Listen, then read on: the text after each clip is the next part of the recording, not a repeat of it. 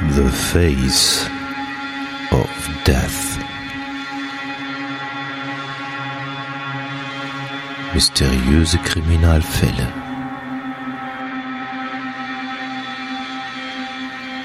Der Podcast. The Face of Death.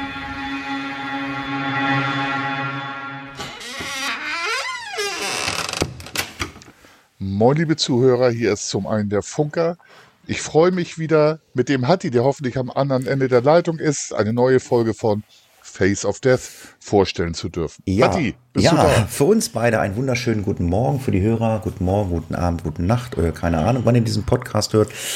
Ja, wir treffen uns ja meistens Sonntagmorgens und sind voll motiviert. Eine Folge Face of Death und danach gleich noch eine Folge Hafunky. Ja, alles gut. Ich bin fit. Ich habe äh, ein Kaltgetränk bei mir. Und äh, ja, ich weiß gar nicht, gibt es irgendwie äh, Hausmeistereien gar nicht viel irgendwie. Es gab irgendwie einen Kommentar ähm, zur letzten Folge, die hast du dann aber, glaube ich, gleich persönlich beantwortet. Ne? Da ging es um irgendwie den alten Burger oder so.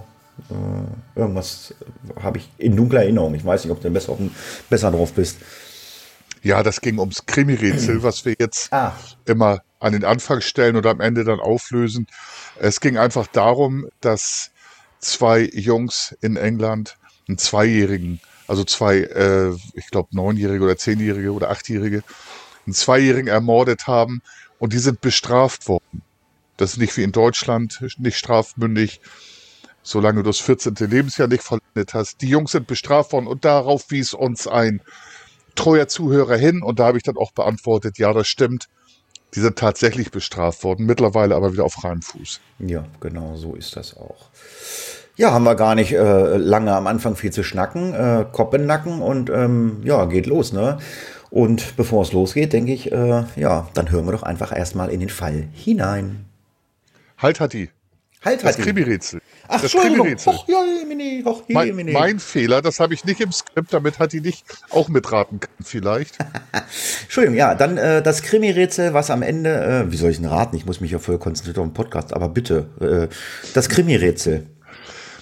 Also, er war Arzt und tötete anstatt zu helfen mit Morphium. Das war's. Das Krimi-Rätsel wird am Ende der Folge aufgelöst. Schwarzwaldklinik, Dr. Brinkmann. Ist der einzige, Hatti, jetzt, ist der einzige Arzt, der mir einfällt. Habe ich es gelöst? Jetzt hast du- oh Mann. ja, hast gelöst, alles verraten, Hatti. Professor Brinkmann alias Hans-Jürgen Wusso. Genau. Nein, Spaß beiseite.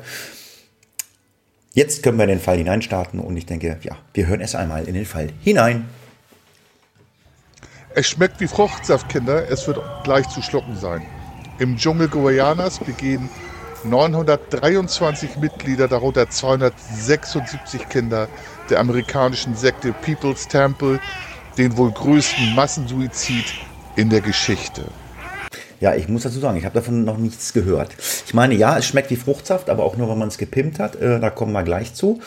Ähm, fand ich ziemlich krass. Äh, Massensuizid, das ist schon heftig. Also, äh, ich weiß, es gibt äh, in Japan, glaube ich, oder in China so ein, so ein Suizidwald. Ich weiß nicht, hast du da schon mal von gehört? Ja, das ist in Japan. Ja, genau. Könnte man vielleicht auch mal eine Folge von machen, aber nee, das ist tatsächlich so. Da, da gehen die Leute zum Sterben in den Wald und werden dann möglicherweise irgendwann gefunden. Das muss Ja, ein aber das hier, sein. das hier ist eine andere Sache. Da geht es, äh, wie gesagt, um die Sekte People's Temple. Ja, als ein US-Abgeordneter 1978 den Grund des People Temples in Guyana inspizieren wollte, drehten seine Gründer Jim Jones durch. Er ließ die Besucher ermorden und brachte dann seine Anhänger dazu, Suizid zu begehen.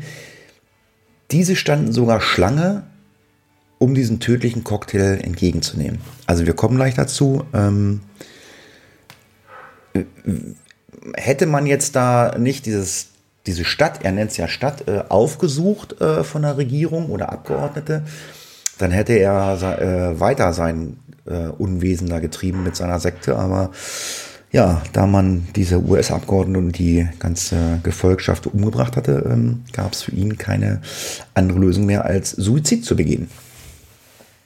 Ja, da kommen wir gleich noch zu insgesamt.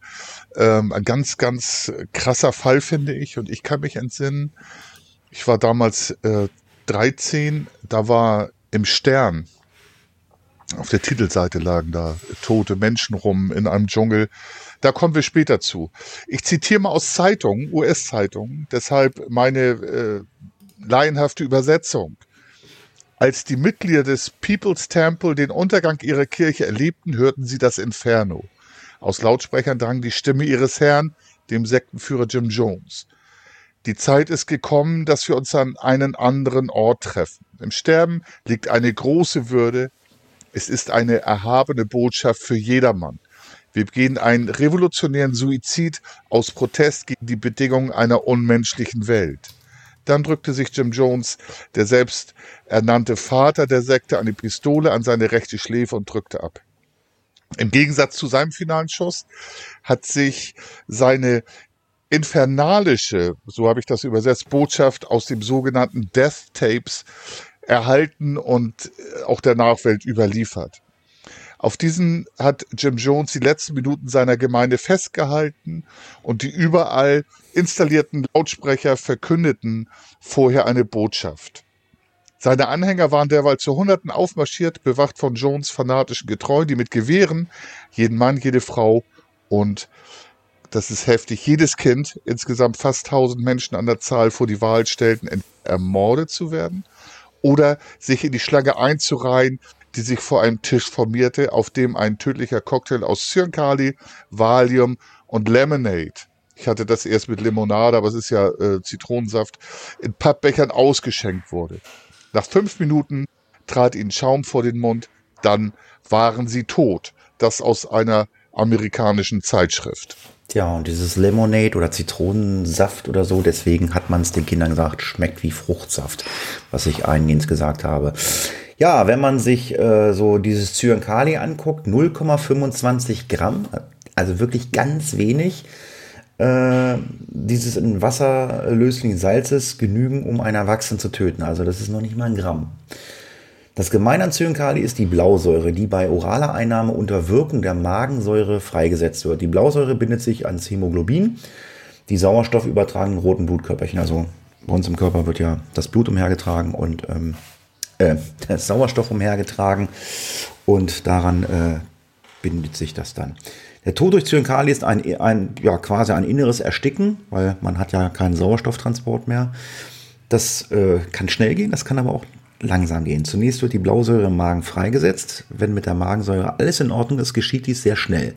Ist das nicht der Fall, kann sich dieser Prozess hinziehen. Einmal freigesetzt beginnt die Blausäure zu wirken, was innerhalb von Sekunden geschehen kann, aber mitunter auch länger dauern kann, so dass der Todeskampf natürlich äh, logischerweise länger ist. Also es kann schneller Tod sein oder auch ein, ja, ich sag's mal, ein grausamer Tod sein.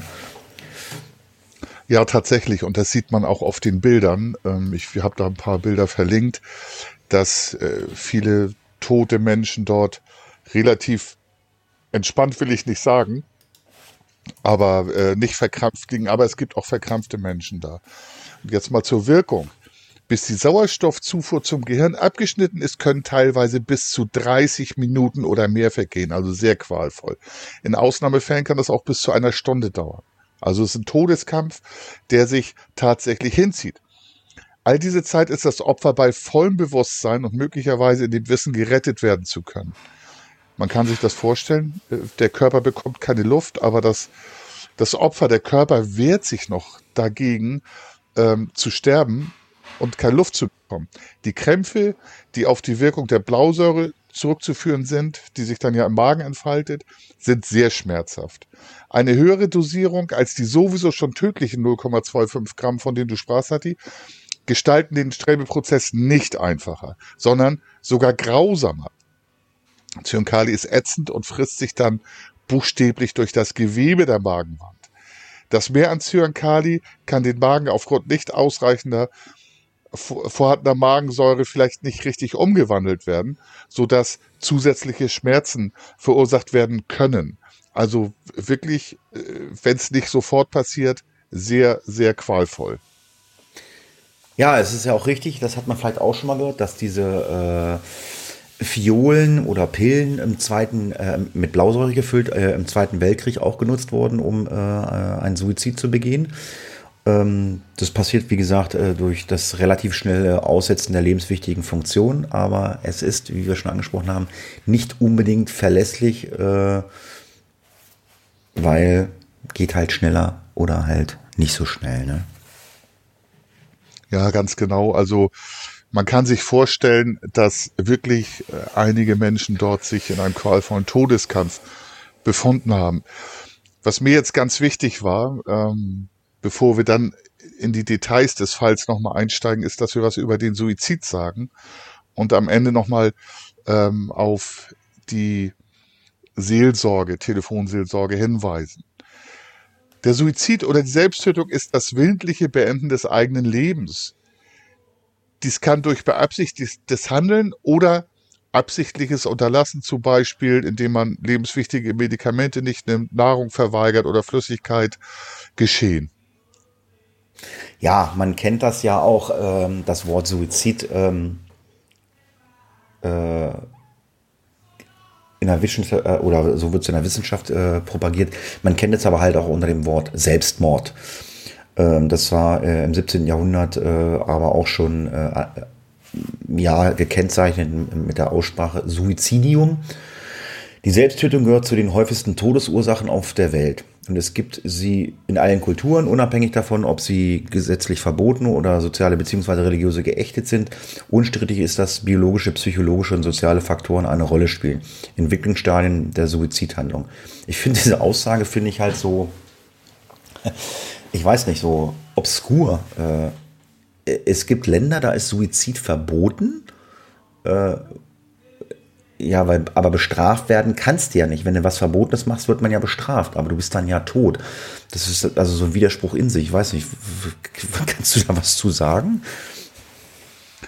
Ja, du kannst nicht bestraft werden, aber ich sag mal so, gehen wir mal zurück in der Kirchengeschichte. Der, der Selbstmord, der Suizid, damals Selbstmord genannt, nur Gott darf das Leben nehmen. Ähm, so wird das gesagt.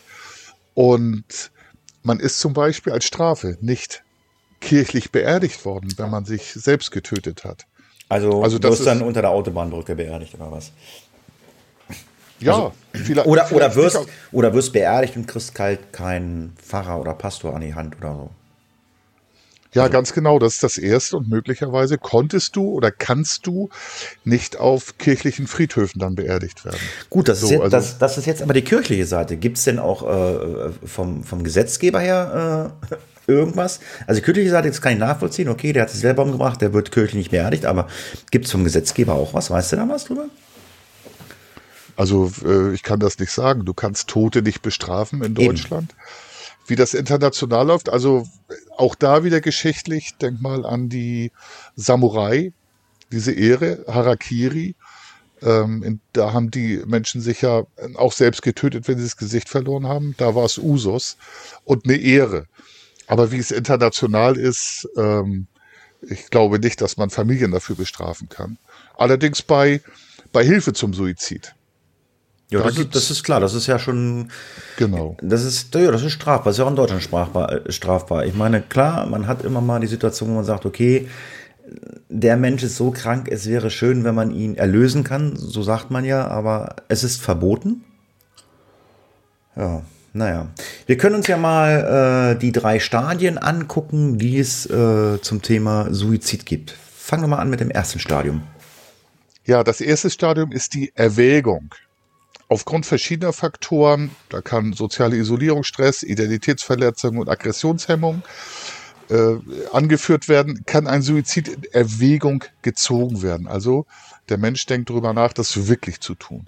Darüber hinaus wird man stark von der Umwelt beeinflusst, wie Suizide in der Familie oder bei Bekannten sowie aus Massenmedien gehandhabt und propagiert werden. Also es gibt auch viele Trittbrettfahrer.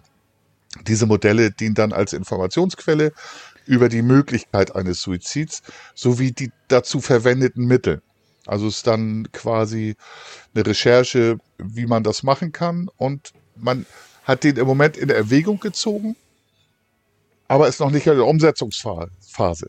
Suizidale Erwägungen sind daher recht häufig, führen allerdings nicht unbedingt zum nächsten Stadium, dem Stadium 2. Genau. Das Stadium 2 ist äh, Abwägung. Kennzeichen dieses Stadiums sind die konstruktiven und dist, äh, destruktiven äh, Tendenzen. Der Suizidale schwankt zwischen Leben und Sterbewollen. Diese Unsicherheit ist der Hauptgrund für die Ankündigung von Suizidabsichten, die aber ja kaum ernst genommen wird. Die Ankündigungen sollen als Hilferuf, Versuch, Kontaktaufnahme geschehen werden. Am Ende des Stadiums bereitet der Suizid den Entschluss vor, entweder in Richtung Suizidtendenz oder in Richtung die Aufgabe des Vorhabens. Ja, das hört man ganz oft so. Das war jetzt halt ein bisschen wissenschaftlich ge ge gesprochen, aber wenn man sich das anguckt, das hört man ganz oft so. Das wird ja als ähm, Hilferuf oft ernst genommen. Viele dieser Leute, die sich äh, das Leben nehmen wollen, die wollen ja eigentlich gefunden werden, die brauchen also Hilfe. Also, äh, äh also ich kenne es vom Hörensagen bei uns aus dem Bekanntenkreis. Äh, da wird nochmal eben eine Textnachricht zu irgendwem geschrieben, ich bringe mich jetzt um oder da wird ein, ein Text in den sozialen Netzwerken irgendwo gepostet oder so. Aber das, das ist dann so ein Hilferuf. Ja, und da kam ich ganz oft ins Spiel äh, in meiner Tätigkeit, dass ich dann mit diesen Menschen gesprochen habe.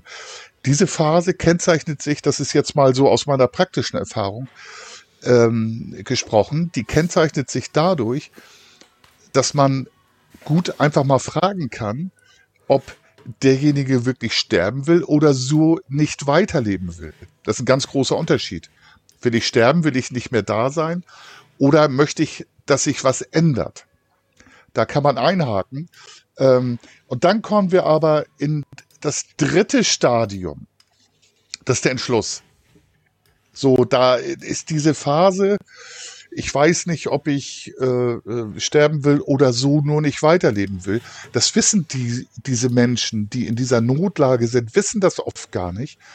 Das wird denen dann klar, wenn man zum Beispiel darüber redet, äh, das kommt immer auf die Sprache an.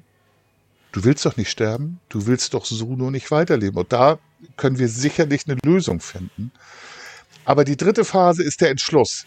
In diesem Stadium wird die Entscheidung gefällt und es kommt zu einem Entschluss.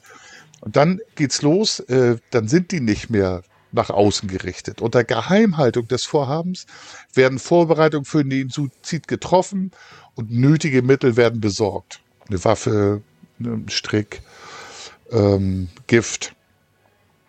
Das, und jetzt, ich sag's nochmal, und das ist mir ganz wichtig, ähm, weil man sowas hört, wie auch manchmal Entschlüsse dann verstärkt werden. Es möchte aber kaum jemand sterben. Einige wollen nur so nicht weiterleben. Und in der dritten Phase muss man halt genau gucken, wie sind die Handlungen des Menschen. Es gibt immer Interventionsmöglichkeiten äh, für Angehörige oder für Außenstehende. Ob diese immer erfolgreich sind, das ist die Frage. Und wichtig ist aber, wenn jetzt jemand von unseren Zuhörern solche Gedanken haben sollte, kann man sich immer professionelle Hilfe holen.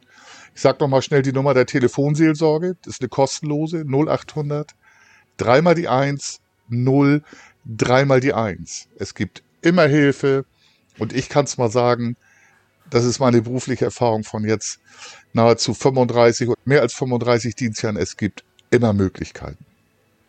Die Frage, die ich mir stelle, wenn einer diesen Gedanken fasst, sich das Leben zu nehmen, fassen die auch den Gedanken, diese Nummer anzurufen? Schwierig, ne? Ja, es kommt drauf an. Also äh, gerade psychische Belastungen, Probleme außer Toleranzen sind von, äh, ich sag mal, wellenförmig begleitet. Hm. Das ist jetzt auch nur ein Hinweis. Auch Angehörige können diese Nummer anrufen. Also oftmals ist Hilfe von außen nötig. Und tatsächlich, wie es immer so ist, äh, niemand kann in den Kopf, man kann nur bis vor den Kopf gucken. Das ist jetzt ein Lösungsansatz. Manchmal gibt's Hilfe und Tausenden, wenn nicht sogar Millionen, ist auch schon geholfen worden. Ja, also ich kenn's, ich kenn's halt aus meiner Rettungsdienstzeit. Also ich habe ja vielleicht so zwei, drei Stück auch schon äh, in eine psychiatrische Klinik gefahren die halt äh, vor Zeugen, ob es Familie ist, gesagt haben, ich bringe mich jetzt um. Und mit dieser Aussage, das ist äh, die Eintrittskarte für äh, in, eine, in die Psychiatrie. Wenn du diese Aussage triffst und das ruft einer den Rettungsdienst an und die sagen, der hat das gesagt, dann kommst du erstmal in die Psychiatrie. Ja, in Schleswig-Holstein ist dann auch ein, ähm, ein Amtsarzt vorgeschaltet. Also ja, so ja, ist hier, ist hier auch. Äh, klar, ist hier auch. Ähm, aber ich weiß gar nicht, kann ich, müsste ich überlegen, ist das bei dieser Aussage? Weiß ich nicht. Also ich habe natürlich auch andere Leute äh, in anderen Situationen, also andere Gründe für, äh, für äh, Einweisung in Psychiatrie, da war dann halt auch immer ein Amtsarzt da. Also äh, gleiche, Aus, gleiche, gleiche Sache ist ja auch, wenn einer sagt, ich bring dich um. Ist genau das Gleiche. Also wenn, wenn ich jetzt bei dir bin und sage, ich bring dich um und du rufst die Polizei, äh, dann kommt der Rettungsdienst und ja, und dann kommt auch ein Amtsarzt, weil der muss nämlich dann äh, die Einweisung schreiben, so heißt das, genau. Ja, das Ganze obliegt auch noch dem Richtervorbehalt. Also die letzte Entscheidung für eine Zwangseinweisung hat dann immer der Richter. Nochmal als Abschluss vielleicht.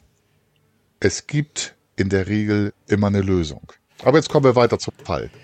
Ja, jetzt haben wir ganz viel gequatscht und äh, ich musste gerade mal gucken. Ja, genau, wir hatten die Nummer angesprochen. Also wer Hilfe braucht, ruft bitte die Nummer an. Ich sage es ja auch nochmal, das ist die 0800 dreimal die 1 0111. Ja, anrufen konnten die Leute im Dschungel von Guayana 1978 nicht. Ähm, dort ist nämlich eine Tragödie äh, mit brutalem Ausmaß äh, jeglicher Vorstellungskraft äh, passiert. Mehr als 900 Menschen begingen äh, auf äh, Geheiß ihres Anführers äh, in der Nacht Suizid und ja, man kann sagen, sie wurden zum Suizid gezwungen oder auch ermordet.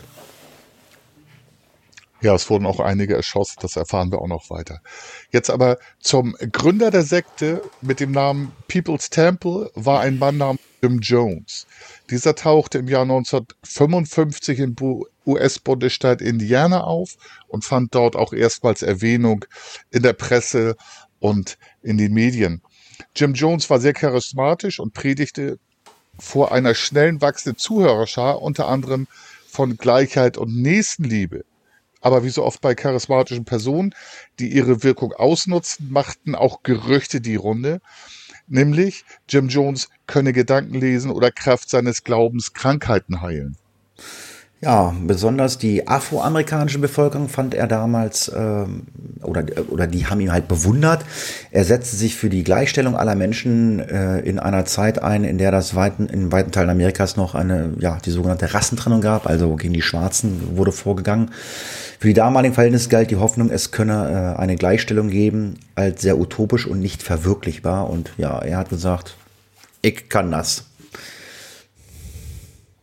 Ja, prinzipiell hörte sich die Idee ja gut und nett an. Was dahinter stand, äh, das weiß nur er selber. Ähm, und jetzt die von Jim Jones selbst ausgerufene Kirche zog im Jahr 1965 nach Kalifornien um. Da sich dort der zunehmend paranoide Anführer Jim Jones und seine Anhänger vor den Folgen eines Atomkriegs sicher wähnten. Jim Jones meinte, dass der Atomkrieg sich im Kalten Krieg anbahnen würde. Das ist eine geschichtliche Geschichte, Kalter Krieg. Ost gegen West USA nach dem Ersten Weltkrieg. Viele Sektenführer arbeiten mit Angst, um Anhängern etwas vorgaukeln zu können, oder sie versuchen, ihre eigenen Ängste zu kompensieren.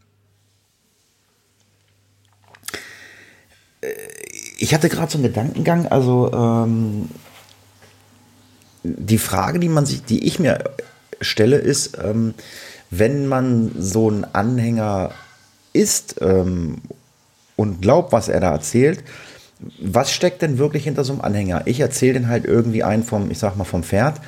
Ähm, ich könnte mir auch vorstellen, dass bei vielen dieser ähm, Sektenführer äh, auch ein finanzieller Hintergrund äh, ist oder so. Wir haben das ja schon öfter mal gehört. Geld wird gespendet, Häuser und was der Geier was. Also dass sie einfach auf Geld aus sind. Oder wie denkst du darüber nach? Ja, das ist, ähm, das ist auch durchaus möglich. Ich weiß nur nicht, wie es bei Jim Jones ist. Ähm, aber das erfahren wir auch noch, was der, woraus der Geld generiert und was der von seinen Anhängern verlangt. Also äh, ist, glaube ich, oftmals ist das äh, Geschäftsgebaren Und man sieht das auch im Fernsehen oder wenn man sich mal in solche Sachen reinliest, was so äh, Kirchengründer und ich drück's mal als religiöse Führer, ich finde sie ja nicht religiös, anrichten und mit Tricks arbeiten. Also ich kann mir nicht vorstellen, wenn einer äh, rumtrickst, den Menschen was vorgaukelt, ist er und dann dafür Geld erhält, ist er Betrüger. Und ich weiß nicht, wie das zum Beispiel dann wirklich mit Religiosität zu verkaufen ist. Aber gehört noch ein bisschen mehr dazu. Also verschiedene Wissenschaftler haben da auch Merkmale zusammengestellt, durch die sich eine Sekte im negativen Sinn auszeichnet.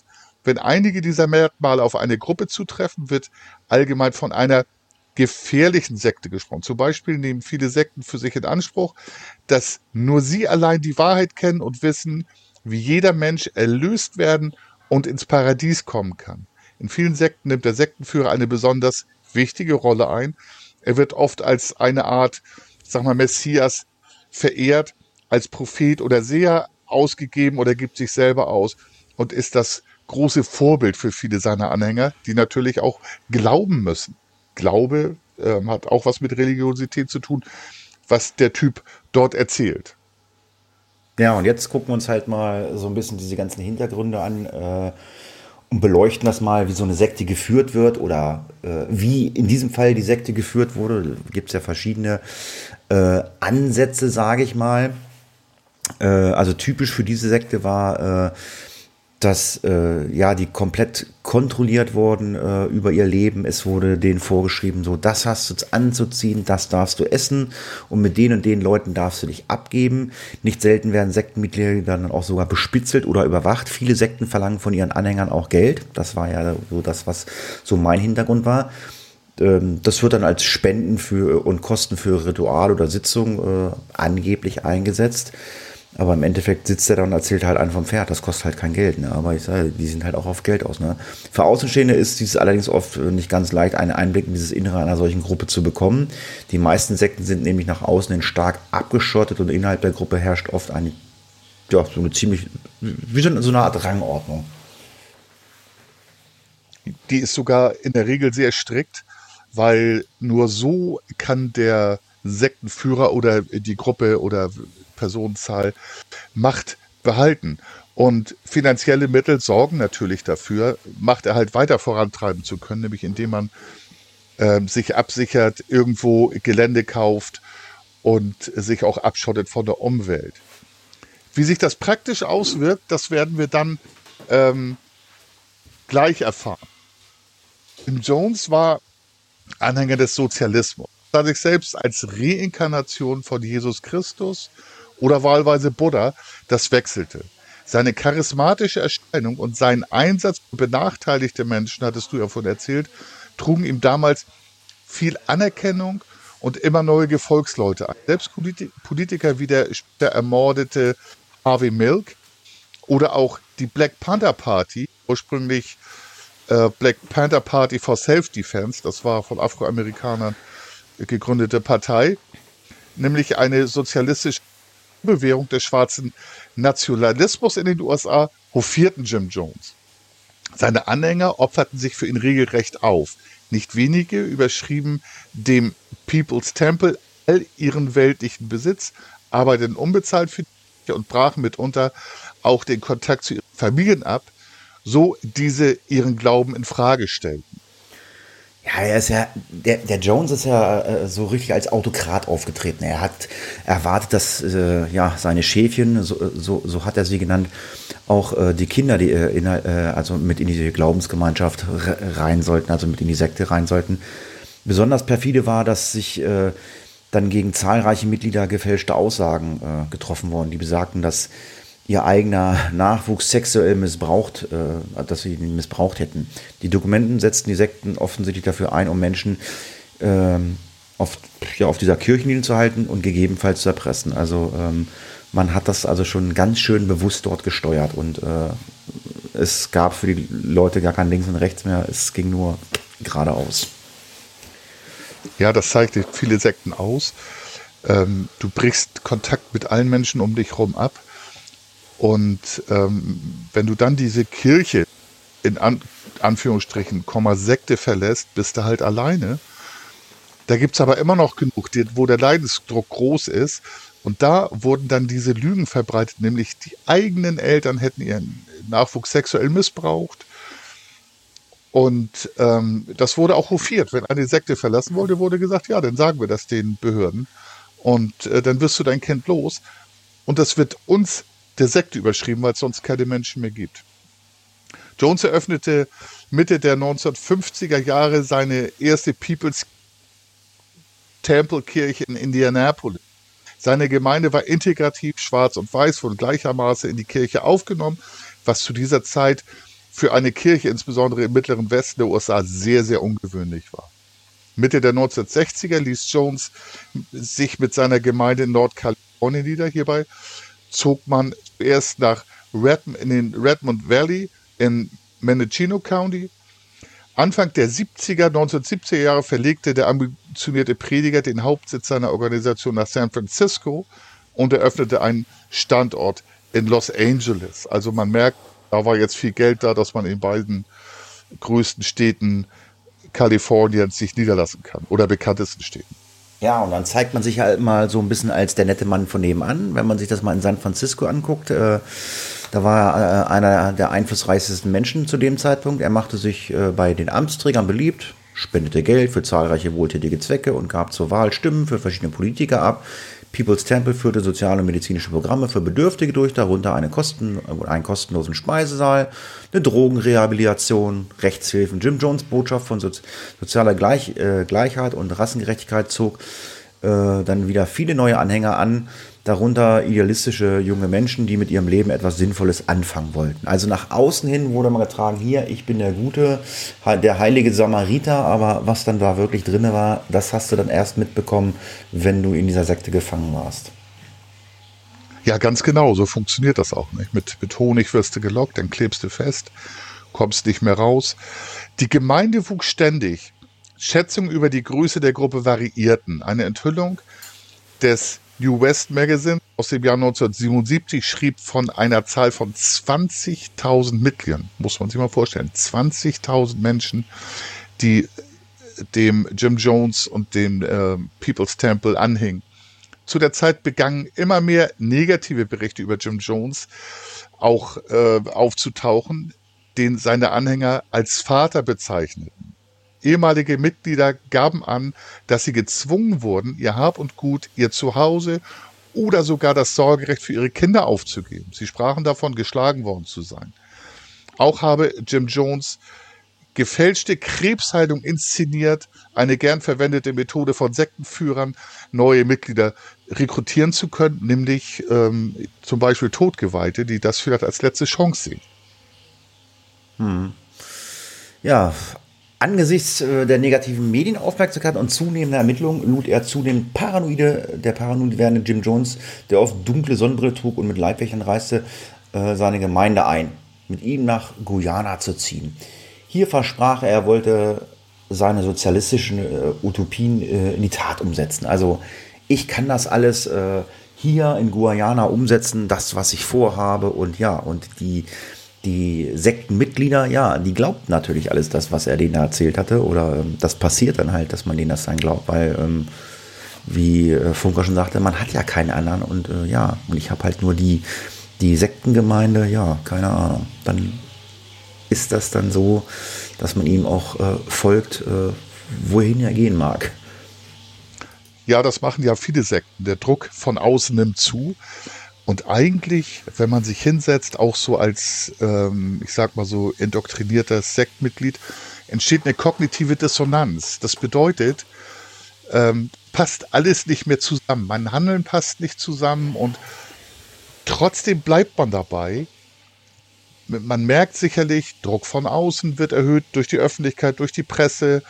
Trotzdem bleibt man dabei und glaubt ich sag mal so diesen Humbug, das ist gar nicht so weit weg von unseren äh, Krumm- und Schiefschwurblern, Mystikern, ähm, zu Corona-Zeiten. Man kommt einfach nicht da, da raus, sonst müsste man sagen, ich habe ja die letzten Jahre alles falsch gemacht. Trotz dieser Kritiken und der Kritiker wuchs der Temple, People's Temple schnell weiter. Mitte der 1970er Jahre folgte Jim Jones, folgten Jim Jones mehrere tausend Anhänger, hatten wir gesagt. Zu der Zeit kamen Gerüchte dann auch noch über tatsächlichen Kindesmissbrauch auf und machten die Runde.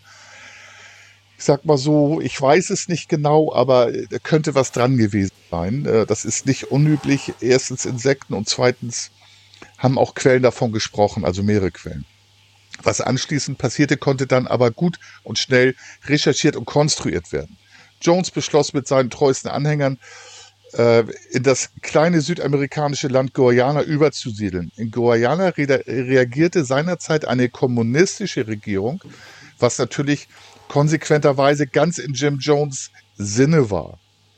Seinen Gefolgsleuten versprach er in blumigen Worten ein Utopia, das habe ich jetzt auch wörtlich übersetzt, mit mildem Klima, und er beschwor die Vision von einem selbstbestimmten Leben von der Landwirtschaft und unabhängig von anderen herauf. Ja, das Ganze ist dann 1977 passiert. Da hat Jim Jones äh, mit Hunderten seiner Gefolgen oder Getreuen äh, die neue Heimat äh, der Sekte erreicht. Ein Ort mitten im Dschungel, der nach dem Spiritus äh, Rector Jonestown getauft wurde. Doch das vermeintliche Paradies wurde schnell zur Hölle. Auf dem angeblich so fruchtbaren Boden wollte einfach nichts wachsen und gedeihen. Die Mitglieder litten unter Hunger, wurden teilweise zum Betteln in die Zivilisation geschickt. Jim Jones Methoden wurden immer strenger. Jeden Tag mussten seine Anhänger trotz hoher Temperaturen auf den unfruchtbaren Feldern arbeiten. Abends gibt es verpflichtende Lektionen in Sachen Glauben. Also das war dann schon wirklich äh, ja Gehirnwäsche in meinen Augen.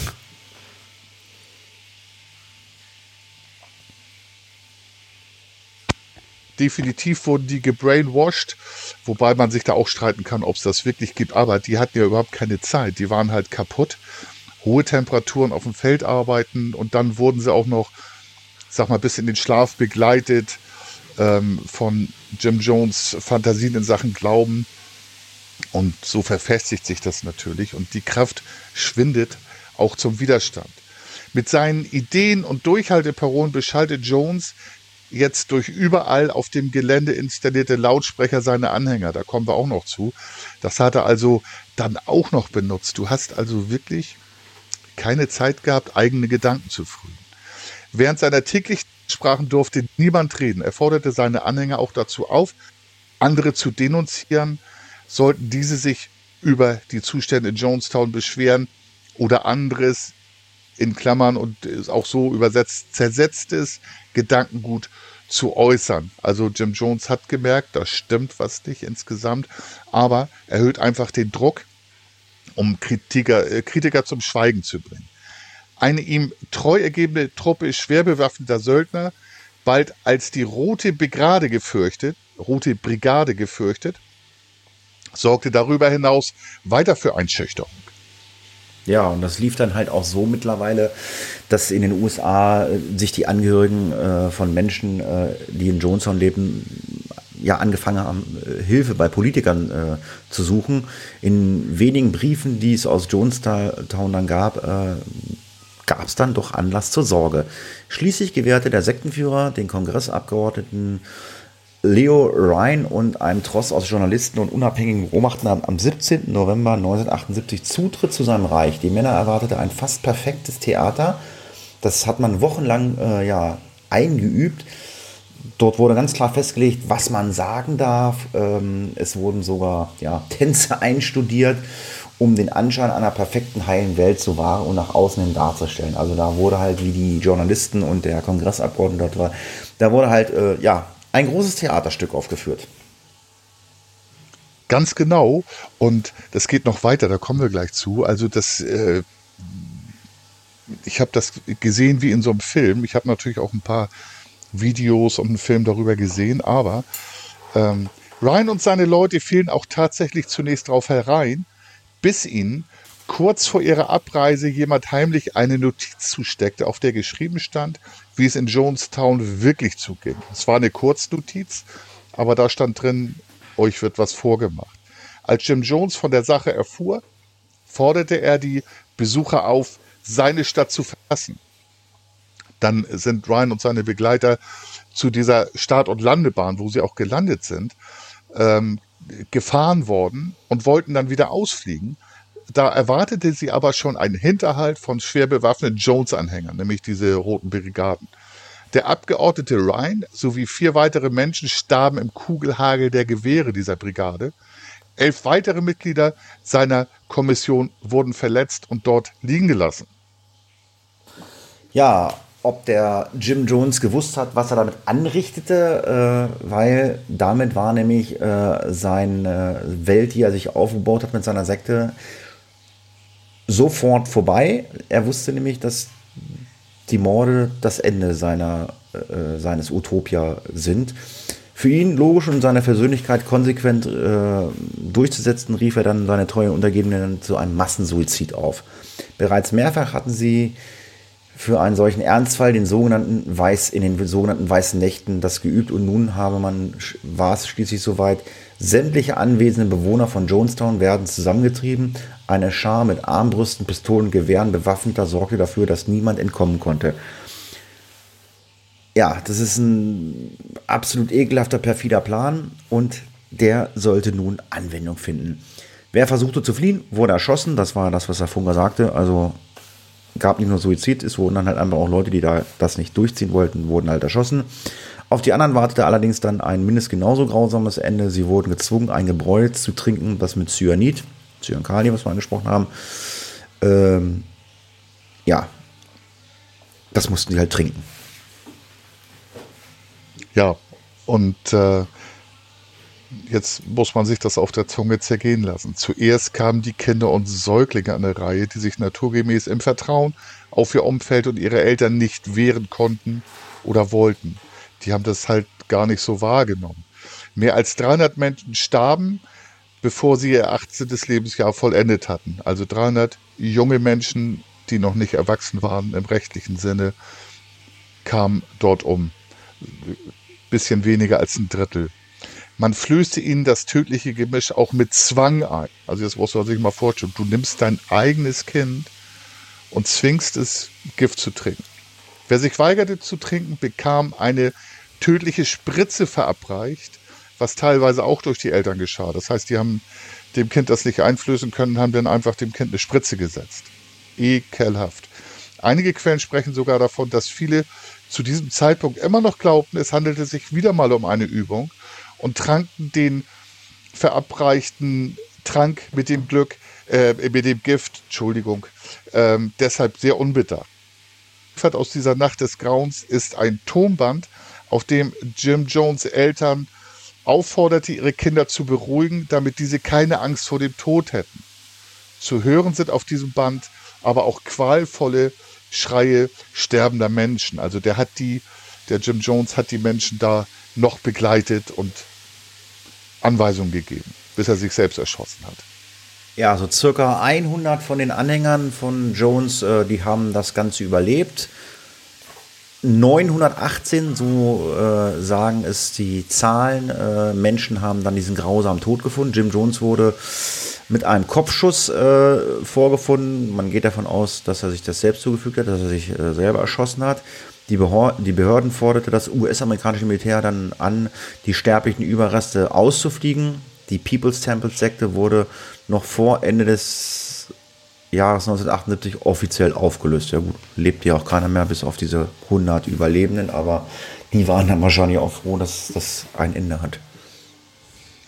Ja, und ähm, bei den Recherchen, man hätte natürlich noch weitergehen können, aber ich denke mal, das kann man dann auch so stehen lassen. Man hätte noch mal gucken können, was haben die denn dazu gesagt. Äh, einige Sachen sind von diesen 100 überliefert worden und die haben, oder einige davon haben dann auch offiziell diese Sekte aufgelöst, aber viele wollten auch nicht darüber sprechen, weil das natürlich unfassbar traumatisch war, äh, das erlebt zu haben. 2009 wurde an der Stelle der Tragödie ein Gedenkschein aufgestellt. Der Dschungel hatte aber dann in den vergangenen mehr als 40 Jahren das Gelände bereits zurückerobert. Heute ist der Ort, und das finde ich auch eklig und perfide, vor allem unter Fans des Dark Tourism beliebt. Und laut Berichten auf einschlägigen Blogs soll man wohl auch Guides, äh, gibt es Guides, die einen den Ort näher bringen und an diese Stellen, wo Menschen starben, führen. Aus Pietätsgründen haben wir auf die Recherche nach diesen Blogs verzichtet. Ich möchte, wollte da nicht weiter gucken. Diese dienen doch eher der Befriedigung der Sensationsgier als der Bewältigung eines schrecklichen Ereignisses. Die Einheimischen sollen bis heute einen großen Bogen um die Gegend machen, wie man sich vorstellen kann. Viele glauben, dass es in den Ruinen des alten Jonestown spukt. Hm. Ja, das Jonestown-Massaker hat längst dann auch Einzug in der Popkultur gehalten. Zahlreiche Bücher und Filme befassen sich mit dem Thema. Laut Enzyklopädie, Enzyklopädia Britannica wurde äh, zu dem Fall insgesamt nur zwei Schuldsprüche vor Gericht äh, gegen ehemalige Helfer des äh, Lagers erlassen. Also das, was dort passiert ist, äh, ja gut, zwei Überlebende wurden halt äh, ja, verurteilt. Da kommen wir auch gleich nochmal ganz kurz zu. Ähm, nun habe ich nicht rausgefunden, ob die sich dann auch selbst gerichtet haben. Die 913 Opfer wurden auf, dem Ever, auf der Evergreen Cemetery in Oakland, Klammern Kalifornien, beigesetzt. 2008 wurde dort ein Gedenkstein mit allen Namen der Opfer aufgestellt, sowie dem Altar, an dem sie jeweils zu Tode kamen. Nur ein Mann, Sektmitglied Larry Layton, wurde in den USA wegen seiner Beteiligung an den an Veranstaltungen, also an den Morden und Massensuizid, am 18. November des Jahres 1982 vor Gericht gestellt. Er wurde der Verschwörung und Beihilfe zum Mord an Ryan und dem versuchten Mord an dem US-Botschafter Richard Dwyer für schuldig befunden und zu lebenslanger Haft verurteilt. Er wurde 2002 allerdings auf freien Fuß gesetzt. Hm. Ja. Ein weiteres Sektmitglied namens Charles Bakeman bekannte sich schuldig. Das äh, äh, versuchten Mordes an einem jungen Mädchen und verbüßte deshalb eine fünfjährige Haftstrafe in Guyana. Äh, ja, äh, wir hatten eben gerade ein kleines Zahlenwirrwarr, 913 Tote, 918, ich weiß nicht, welche Zahl ist richtig. Weißt jetzt auch gerade nicht, ne? Einmal haben wir 18 und einmal 13 gesagt. Also, ähm, ja. 923. Ähm, oh, da haben wir jetzt noch eine dritte Zahl. ja, das, das, war, das war ganz am Anfang im Einstieg. Das ist die Zahl, die mir im Gedächtnis geblieben ist. Wenn ich jetzt 13 gesagt habe, meine ich 23. Steht auch im Skript und äh, ich habe 18 gesagt, weil es da auch steht. ja, meine ich 23. Also die Quellen, das, das ist jetzt äh, Fehler ja. von mir. Die Quellen sprechen von 923, die offiziellen. Aber es gibt natürlich auch noch andere Quellen. Also 923, darunter 276 Kinder. Ja, das war der Fall Jonestown. Wer Interesse hat, das Ganze mal in Bild und Ton zu folgen, ich habe kurz vor der Auf, äh, Aufnahme des Podcasts gesehen auf RTL Now kostet zwar auch ein bisschen Geld. Wer das hat, äh, gibt es eine Serie mit vier Staffeln über genau dieses äh, Selbstmordmassaker in Jonestown. Werde ich mir, wenn ich Zeit habe, angucken. Äh, aber mit Sicherheit gibt es halt auch noch andere Quellen, die der Funker ähm, äh, gesehen hat. Ja, ich hoffe, ihr habt euch trotzdem wieder, wie immer, ich, ich, ich finde immer nicht die passenden Worte, gut unterhalten gefühlt, aber ja, was willst du machen? Ich meine, wir reden halt über reelle Mordfälle in der Regel und ja, und ähm, ja, ihr hört euch das an, weil ihr euch für True Crime interessiert. Ja, hat mir natürlich wieder Spaß gemacht. Ähm, bevor wir den Podcast beenden, ähm, muss der äh, Funker uns noch mal ganz kurz sagen, welcher böse Doktor denn da äh, im Krimi-Rätsel gemeint ist. Ja, der böse Doktor war Frederick Shipman, Dr. Death genannt. Der hat, äh, wir haben das vor ein Vierteljahr ungefähr bearbeitet. Ich wollte gerade sagen, also habe ich irgendwie einen Podcast gehabt. Ich wusste, haben wir beide das gemacht? Ich glaube ja. Ja, ja wir beide waren das. Ähm, der Arzt Dr. Frederick Shipman, Schrägstrich Dr. Death, hat Menschen in England mit Morphium getötet, anstatt diesen zu helfen. Ja. Ja, dann sage ich an dieser Stelle vielen Dank fürs Zuhören freue mich auf eine nächste spannende Folge Face of Death in circa zwei Wochen und sage Tschüss, macht's gut, bis zum nächsten Mal. Und das letzte Wort hat wie immer der Funker.